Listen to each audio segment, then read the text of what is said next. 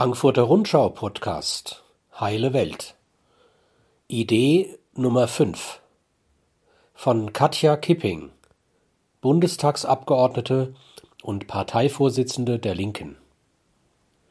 Die Ökonomie des Gemeinsamen.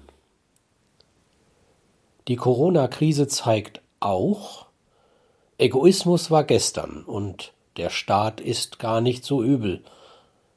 Das sind gute Voraussetzungen, um Allianzen für einen neuen Gesellschaftsvertrag zu schließen. Aktuell bin ich vor allem damit beschäftigt, mich mit den akuten sozialen Nöten der Menschen auseinanderzusetzen. So schreiben mir Rentner, die ihre niedrige Rente bisher mit Minijobs aufgebessert haben, die nun wegfallen.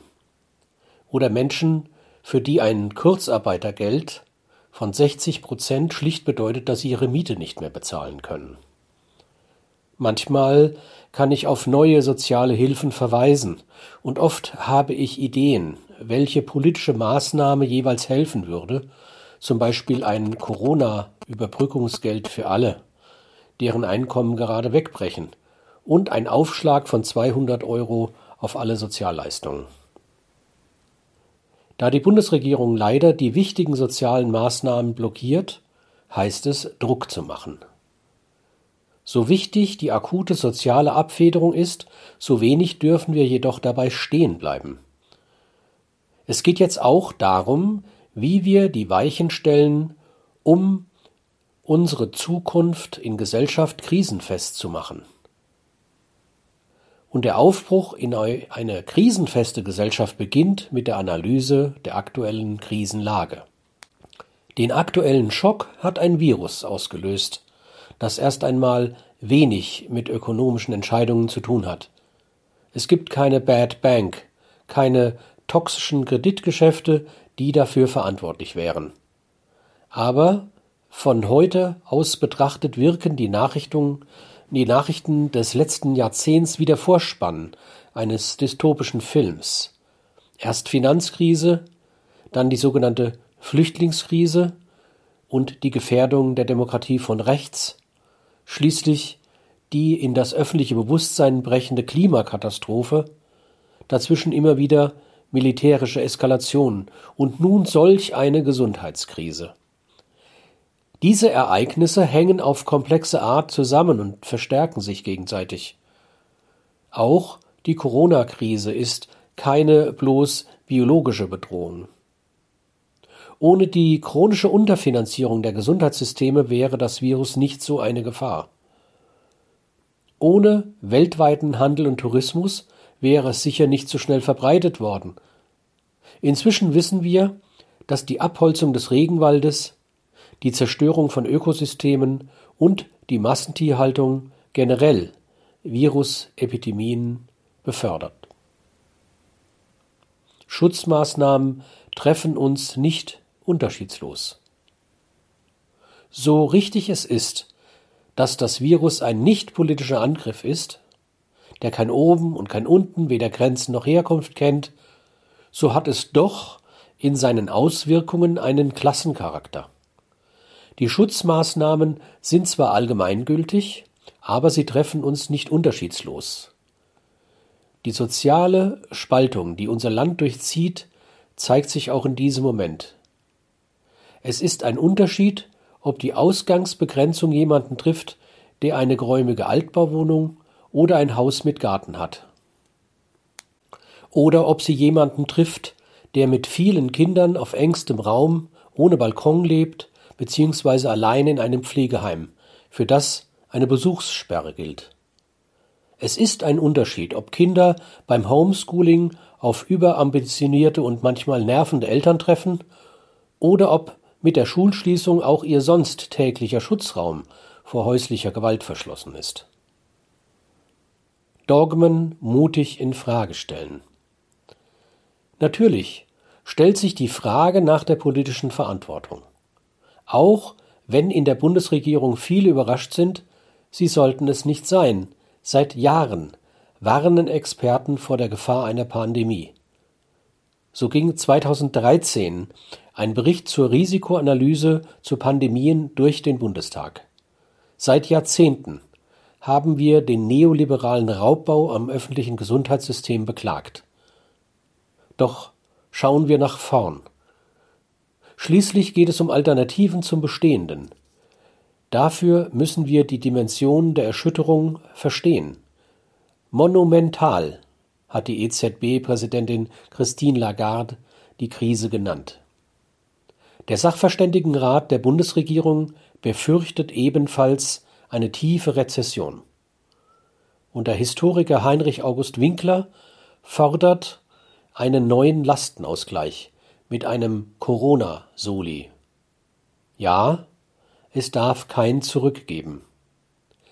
Die jahrzehntelange Staatsphobie, die schwarze Null, die Ellenbogenmentalität, all diese Dogmen aus der Hochzeit des Neoliberalismus sollten wir mutig und unwiderruflich in Frage stellen. Inzwischen ist klar, der Markt lebt von Bedingungen, die er selbst nicht schaffen kann, wie Bildung, Straßen, Sozialsysteme oder wissenschaftliche Innovationen. Aus dieser Erkenntnis folgt für mich, dass wir das, was wirklich systemrelevant ist, nicht mehr dem Markt überlassen. Deshalb streite ich für eine universelle Grundversorgung, die nicht auf Markt, Privat und Profit setzt, sondern sich am Gemeinwohl orientiert. Manche verwenden dafür auch den Begriff Infrastruktursozialismus. Dies betrifft die Bereiche Gesundheit, Mobilität, Bildung, Pflege und Wohnen. Solch eine Grundversorgung bedeutet, dass die öffentliche Hand in die Lage versetzt wird, ausreichend bezahlbaren Wohnraum, flächendeckenden gebührenfreien Bus- und Bahnverkehr, Barrierefreiheit, wohnortnahe und gebührenfreie Kitaplätze, Breitband für alle sowie eine angemessene Gesundheitsversorgung auch in den ländlichen Regionen zur Verfügung zu stellen. Um dies umzusetzen, braucht es eine Neuausrichtung der staatlichen Lenkungsinstrumente. Und wir müssen konkret die Eigentumsfrage stellen. Für privatisierte Krankenhäuser muss beispielsweise eine Entprivatisierungsstrategie entwickelt werden. Denn Privatisierung bedeutet, dass Geld für Profite abgezogen wird, das einfach fehlt bei der Bezahlung der Beschäftigten oder für die Behandlung der Patientinnen und Patienten. Zudem müssen wir die bestehenden sozialen Sicherungssysteme ausbauen und krisenfest gestalten. Es ist kein Zufall, dass angesichts der aktuellen Einkommenseinbrüche die Idee eines solidarischen Grundeinkommens enormen gesellschaftlichen Rückenwind erhält. Die Krise führt uns schließlich vor Augen, wie schnell man vor dem Ausstehen kann. Wie auch immer wir das Instrument nennen, entscheidend ist, dass alle garantiert vor Armut geschützt sind, dass niemand Angst haben muss, ins Bodenlose zu fallen. Aktuell spricht sogar Wirtschaftsminister Peter Altmaier von Verstaatlichung. Aber Achtung, er meint damit wohl eher eine Vergesellschaftung der Verluste, während die Gewinne weiterhin privat bleiben. Der Staat soll großen Firmen in Zeiten der Verluste unter die Arme greifen, ich werbe für einen anderen wirtschaftlichen Paradigmenwechsel, einen, der auf Demokratisierung der Wirtschaft setzt. Das beginnt damit, die Mitbestimmung in Betrieben auszubauen, geht über erhöhte soziale und ökologische Auflagen und mündet in eine Offensive zur Stärkung solidarischer Ökonomien. Solch eine Ökonomie des Gemeinsamen muss nicht bei Null beginnen, es gibt bereits heute Keimzellen von Kooperation. Diese gilt es zu fördern, etwa indem solidarische Kooperativen bei öffentlichen Aufträgen verstärkt beauftragt werden. Meine Überlegungen für eine politische Ökonomie des Gemeinsamen habe ich etwas umfassender in meiner aktuellen Publikation Neue linke Mehrheiten eine Einladung ausgeführt. Wer zahlt? Natürlich steht auch die Frage im Raum, wer letztlich all das bezahlen soll. Wir müssen aufpassen, dass nach der Corona-Krise nicht eine wichtige Erkenntnis der Krise verdrängt wird. Wirklich systemrelevant ist, was sonst nur schlecht bezahlt wurde Pflege, Sorgeberufe, Nahrungsmittelversorgung, Logistik. Deshalb sollte klar sein, dass all jene, die jetzt sprichwörtlich den Laden am Laufen halten, nicht am Ende wieder eine Sparpolitik auf ihre Kosten schlucken müssen. Dann sollten endlich jene Konzerne zahlen, die ausgerechnet in diesen Tagen 44 Milliarden Euro an Dividende auszahlen. Und es sollte zumindest das reichste Hundertstel der Bevölkerung, das ein Gesamtvermögen von netto rund 3800 Milliarden Euro besitzt, angemessen an den Krisenkosten beteiligt werden. Eine Bewährungsprobe für Europa. Der Zustand Europas bereitet nicht nur mir große Sorgen. Der globale Neoliberalismus kann auch in einem neuen dunklen Zeitalter autoritärer Kleinstaaterei enden. Ich war selbst Teil der globalisierungskritischen Bewegung, aber unser Ziel war nie ein Zurück hinter den nationalen Tellerrand. Uns ging es um anderes Wirtschaften, um eine Regionalisierung der Wirtschaftskreisläufe und um globale soziale Rechte und weltweiten Klimaschutz. Statt einer Rückkehr in die Kleinstaaterei braucht es grenzübergreifend eine sozialökonomische Wende, einen Green New Deal. Dazu gehört lokal wie global die demokratische Regulation der weltweiten wirtschaftlichen Vernetzung. Wir sehen gerade, dass jedes System nur so stabil sein kann wie sein schwächster Teil. Dazu braucht es jetzt mehr denn je ein soziales und demokratisches Europa. Nötig sind jetzt Eurobonds, ein europäischer Marshallplan zur Überwindung der Exportüberschüsse und Nachbarschaftshilfen, um die Lasten solidarisch zu verteilen. Unsere Antwort auf die Frage aus Italien und Spanien nach europäischer Solidarität entscheidet auch darüber, ob für die EU überhaupt noch ein sozialer, demokratischer und ökologischer Entwicklungspfad möglich ist.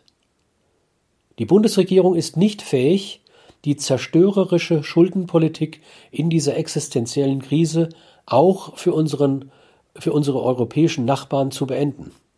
Diese Unfähigkeit stärkt leider diktatorische Selbstermächtigungen wie die eines Viktor Orban in Ungarn. Europa verdient jedoch einen Kurswechsel, weg von der Austerität, weg vom Autoritarismus und hin zu Demokratie und sozialem Schutz für alle. Allianz des Gemeinsamen. Um die Weichen so zu stellen, dass unsere Gesellschaft in Zukunft krisenfest ist, brauchen wir eine Allianz des Gemeinsamen für ein neues gesellschaftliches Solidarversprechen. Solch eine Allianz geht über die linken Parteien hinaus. Selbst eine mögliche progressive Regierungsmehrheit wird allein nicht reichen, um die unselige ich zuerst und Staat ist Mist Mentalität zu überwinden. Ganz zu schweigen von der Macht der großen Konzerne. Ein Sieg des Gemeinsamen wird nur möglich, wenn es breiten und vielfältigen Allianzen gelingt, über den nächsten Wahlzyklus hinauszudenken und zu handeln. Zu einer solchen Allianz für einen neuen Gesellschaftsvertrag gehören die Parteien links der Union Gewerkschaften, Sozialverbände, die Träger der Zivilgesellschaft, die Kirchen und sozialen Bewegungen.